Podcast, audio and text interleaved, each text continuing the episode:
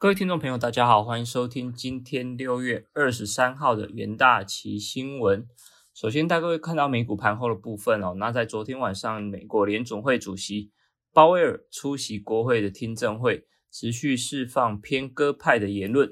那随着比特币的回神，重返三点二万美元的大关，那带动区块链的类股呈现止跌。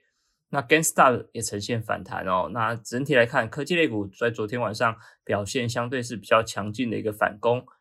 也是带动纳斯达克指数在昨天晚上收盘价是再创一个历史新高。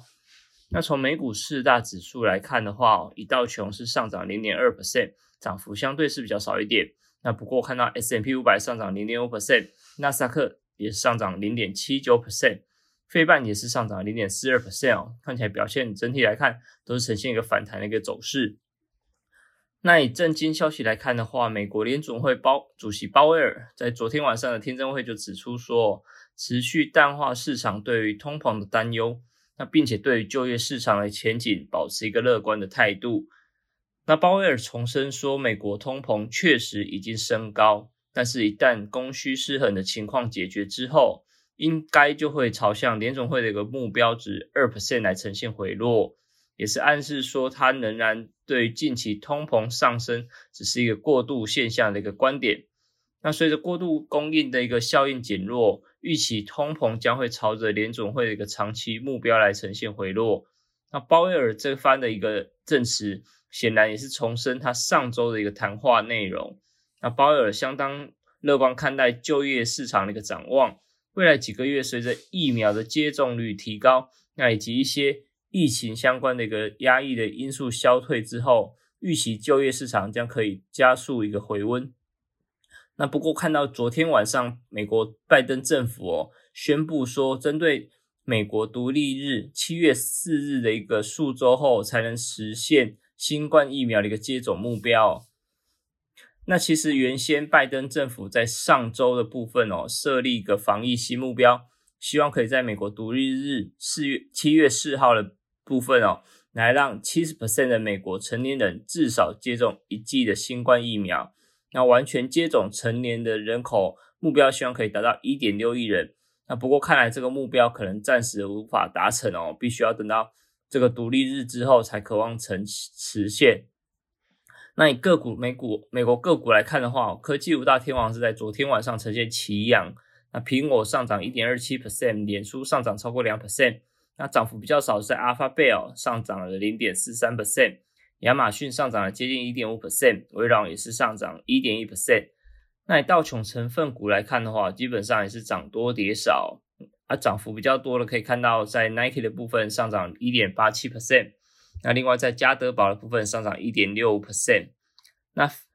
费半的部分也是多半呈现收红。那 AMD 涨幅比较多，看一点二 percent 的涨幅哦。那 NVIDIA 也有二点五 percent 的一个涨幅，表现相对是比较好一点哦。那高通基本上是呈现上涨零点八四 percent。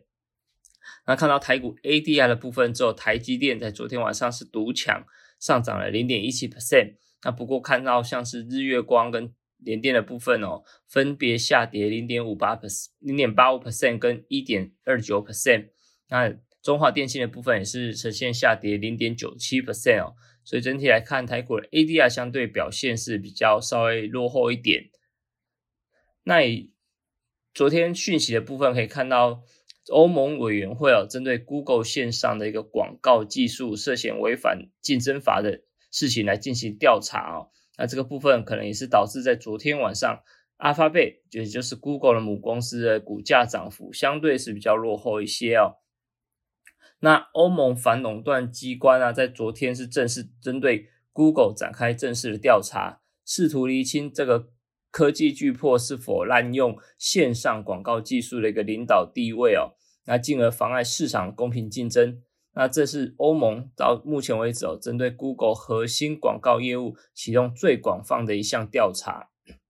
那以欧盟的一个调查主管机关欧盟执委会在昨天就表示说，调查重点将会放在 Google 这一连串的一个商业行为啊，是否妨碍竞争？那包括像是线上的一个广告中介手段，那以及该公司针对广告上的一些分享用户数据的行为等等。那以欧盟来看的话，其实最早在二零一九年就针对相关的事情来进行调查。那不过这次的调查看起来是更广、更更为明显一点。那这个部分可能就是要留意到对于后续 Google 在广告的一个业务是否会带来影响。那以纽约汇市看到，在美元的部分啊，在昨天呈现第二天的走软哦。那最主要就反映到前面有提到的美国联准会主席鲍威尔在国会的作证时的一个声明。那针对就业市场出现广泛性且包容性的一个复苏之前，不会只因为担心未来通膨升温就急着来做升息的动作。那这个部分也是导致在美元指数在昨天是下跌零点二 percent，到收在。九十一点七七七三三部分哦，那呈现一个连续两天的一个走软走回走势。那你能源盘后部分看到，在昨天晚上，轻原油期货跟布兰特原油呈现下滑哦，因为市场预期说，OPEC 加可能决定会在八月起哦，来进一步做一个增产的动作。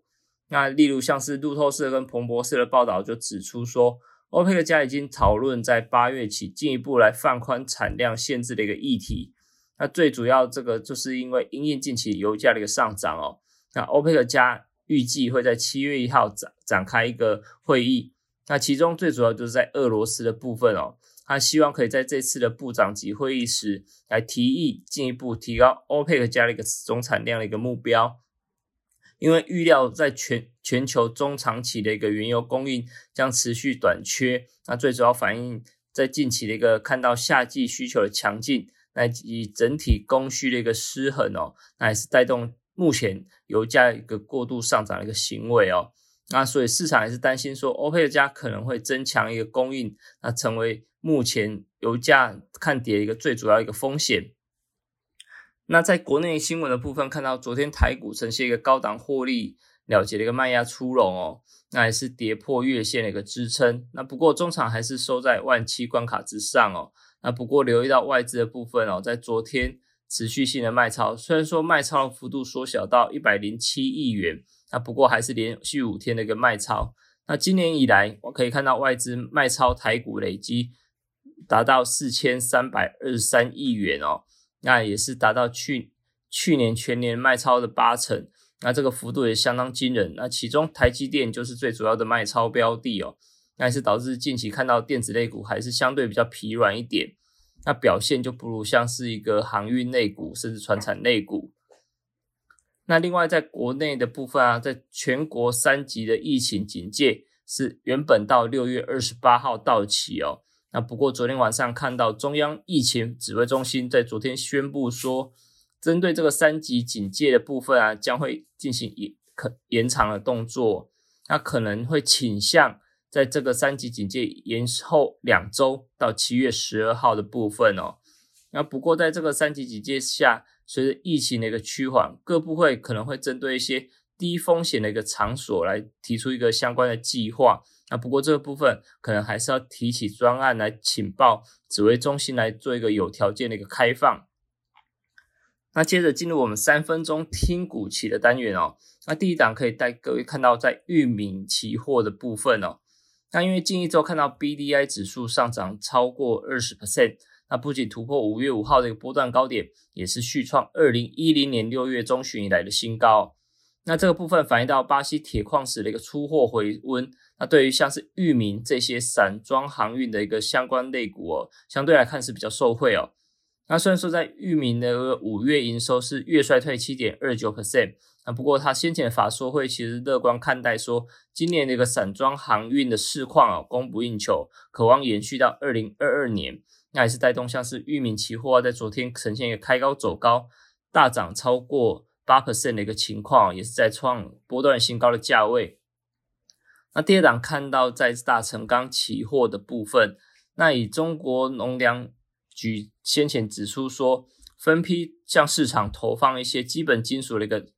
库国家库存，那最主要就是希望可以稳定大宗商品的一个价格哦。那这个部分也是导致在六月份基本金属价格的走跌。那不过大成钢就表示说，目前国际国际的一个铝价其实并没有受到太大的冲击冲击。最主要就是中国铝材其实没办法进入美国，那因此对中国的抛库存这个议题，对美国的供应其实不会带来太多的影响。那反而留意到日本的一个铝材买家，针对供应商的一个谈判价格的时候啊，其实不得不接受大幅溢价的情况。那这个部分也是有力带动整体的亚洲铝价的上扬。那在昨天看到大成钢的一个期货啊，其实价格呈现一个买气增强哦，那以长红 K 棒来扭转近期一个弱势的格局。那第三档带到亚德克的部分哦，那在昨天其实宣他指出说。它的一个产能利用率啊，已经高达百一百 percent 以上哦。那随着物流情况的改善以及工作天数的回升，那预期在六月营收渴望重返高档，还是带动第二季的营收再创一个历史新高。那虽然说亚德哥在过去来看的话，营收最高峰是落在第三季，那不过目前来说的话，其实在气动元件的需求延续之下，那以及像是线性滑轨这些新产品的放量。其实亚德克也是认为说，第三季啊营运渴望呈现一个旺季的表现，也是反映到一个淡季不淡季不淡的一个营运状况哦。那亚德克期货近期也是呈现反弹回温，来逐步向上逼近季线的一个反压。那另外第四档带各位看到，在联发科是一个弱势股的标的哦。那先前传出说，像是高通啊、联发科跟 Intel 都是下修今年所设定的 Chromebook 的一个出货表现。那先前的一个高成长动能的预期，可我可能呈现一个落空的一个情况哦。那另外，亚细外资汇丰最新报告也是指出说，发现终端需求的一个恶化过于快速。那联发科的后市啊，浮现三项利空挑战挑战。那这个部分看到近期联发科期货的股价也是明显的下滑哦，在昨天也是持续续跌的一个表现。那昨天晚昨天来看的话，中场是收跌接近两 percent。连续三天那个收黑 K 棒，那以目前趋势来看的话，下行的压力是比较明显的增加。那以上就是今天为你会诊的元大奇奇新闻，我们明天再见。